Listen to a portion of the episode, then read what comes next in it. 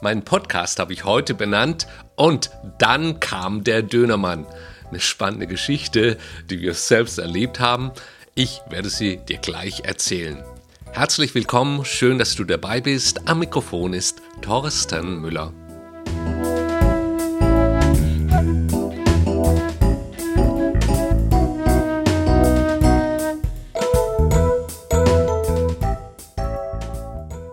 Es war kürzlich an einem Sonntagabend, es war dunkel im Januar und regnete.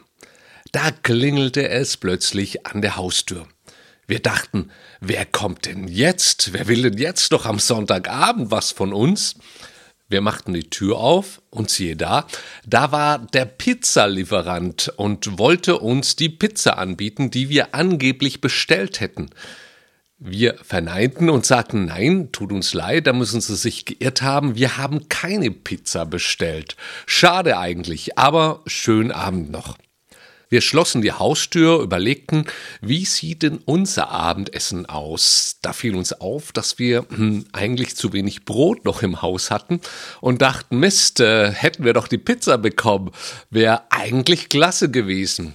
Sollten wir vielleicht auch eine Pizza bestellen? Das wäre jetzt cool, aber wir hatten schon so richtig Appetit und haben uns dazu entschieden, noch unsere Reserven anzubrechen. Es verging wenige Minuten, da klingelte es aber dann erneut an der Haustür. Wir machten auf und da stand der Dönermann. Wir haben gelacht und haben gedacht, das gibt's doch nicht. Erst eine Pizza, jetzt ein Döner genau das gleiche Anliegen. Er wollte uns eine Kiste voll mit leckerem Essen verkaufen. Wir haben ihn groß angeschaut und angelacht. Der arme Mann wusste gar nicht, was da passiert. Und haben diesmal genauer nachgefragt, wer hat denn das bestellt. Und tatsächlich über das Internet wurde unsere Adresse angegeben und offensichtlich Pizza und Döner bestellt. Dann haben wir ihm die Situation erklärt. Nein, eigentlich haben wir ja nichts bestellt. Und ich sage, aber wenn Sie niemand finden, der Ihnen das abnimmt, dann kommen Sie vorbei und klingeln Sie nochmal. Wir würden Ihnen das dann gerne abkaufen. Nun, es vergingen nur noch einige Minuten und da klingelte er schon wieder und wir hatten unser Abendessen. Das war richtig cool. Die Kids haben sich gefreut, weil unverhofft ein Döneressen, ja, wir wissen, das hat zur guten Laune beigetragen. Der Döner war lecker zu verspeisen. Gibt es nun aber auch so ein leckeres Gericht für unsere Seelen? Unter Seele verstehe ich Gefühl, Wille und Verstand vereint. Alles, was wir anschauen, hören, bereden, diskutieren und lesen, beeinflusst unseren inneren Menschen. Gute Nachrichten bringen uns in Schwung. Yeah! Schlechte Nachrichten holen die Stimmung dann gleich wieder herunter und du fühlst dich traurig, betrübt. Wir kennen das. Man könnte auch sagen, dass all diese Wahrnehmung wie Speise für unsere Seele ist. Gibt es nun denn eine Nahrung für unsere Seele, die uns auferbaut, die lecker ist, uns gut bekommt und unser Leben zum Guten wendet? Ich schaue immer in meine Bibel und finde Antwort. Ein Grundnahrungsmittel ist ja das Brot.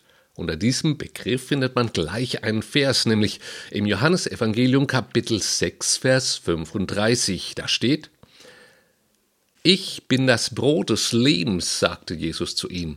Wer zu mir kommt, wird niemals wieder Hunger leiden, und wer an mich glaubt, wird nie wieder Durst haben. Was meinte Jesus eigentlich damit?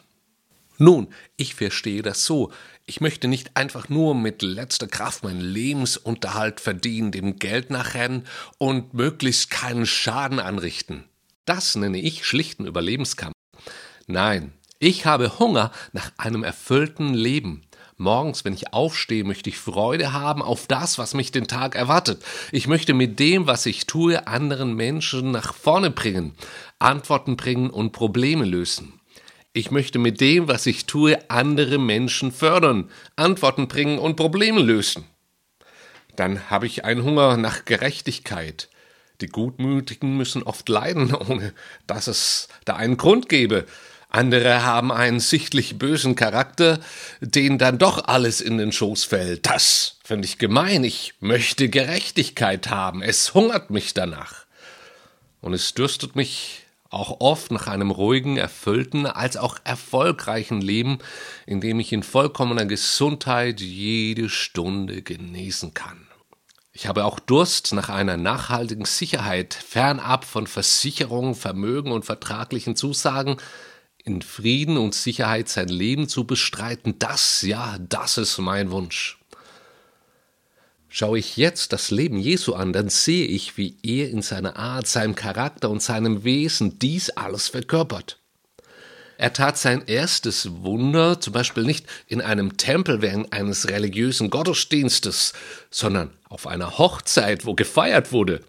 Dort heilte er nicht einen Kranken oder rief Sünder zur Buße, sondern er vermehrte den Wein, der bei dieser großen Festlichkeit zu Ende ging. Und das Ehepaar war in einer peinlichen Situation, denn die wollten ja die Gäste bewetten, und Jesus vermehrte den Wein. Dann fällt mir die Stelle ein, als Jesus auf eine Frau traf, die nach dem damaligen Gesetz gesteinigt werden sollte, aufgrund der Sünde, die sie tat.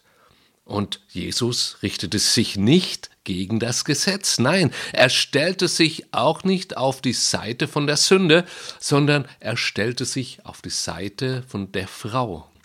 Er sagte zu den Anklägern, wer von euch nie einen Fehler getan hat, der soll jetzt den ersten Stein werfen. Die Frau war gerettet. Viele Menschen in unserem Land haben eine rein religiöse Vorstellung von Jesus, denken vielleicht an die Statue vor oder in der Kirche. Sicher ist das ein netter symbolischer Ausdruck, doch es ist nicht der Kern. Für mich ist Jesus mein persönlicher Freund, mein Helfer, mein Ratgeber und er ist immer an meiner Seite. Ich möchte mehr verstehen, was sein Verständnis von Gerechtigkeit, Hoffnung und Liebe ist. Das ist Nahrung für meine Seele, weil das erfreut mich, dass es hier einen gibt, der die richtige Balance hat, der weiß, wie das Leben funktioniert.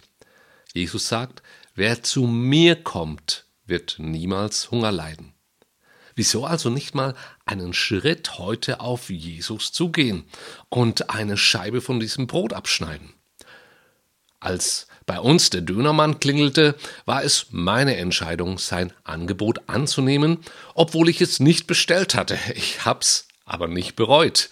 Ebenso habe ich es nicht bereut, bis heute nicht, Jesus in mein Leben zu lassen.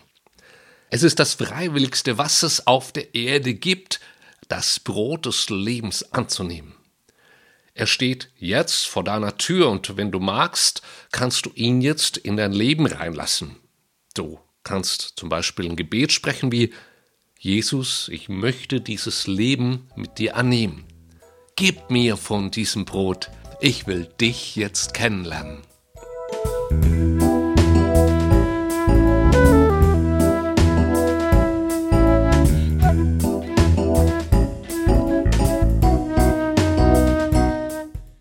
Um eine Dönergeschichte noch ans Ende zu bringen, wir wissen bis heute nicht, wer den Döner für uns tatsächlich bestellt hat. Wenn es jemand war, der gerade zuhört, dann sage ich herzlichen Dank, das hat prima gepasst. Super. Wenn du heute angesprochen worden bist, dann möchte ich dich ermutigen, deine Beziehung zu Jesus Christus zu vertiefen. Ich habe eine Webseite, die heißt hope7.de. Da gibt es von mir und meiner Frau noch weitere Impulse zum christlichen Glauben. Schau gerne mal vorbei. Jetzt wünsche ich dir eine gute Zeit, wünsche Gottes Segen und sage bis dann.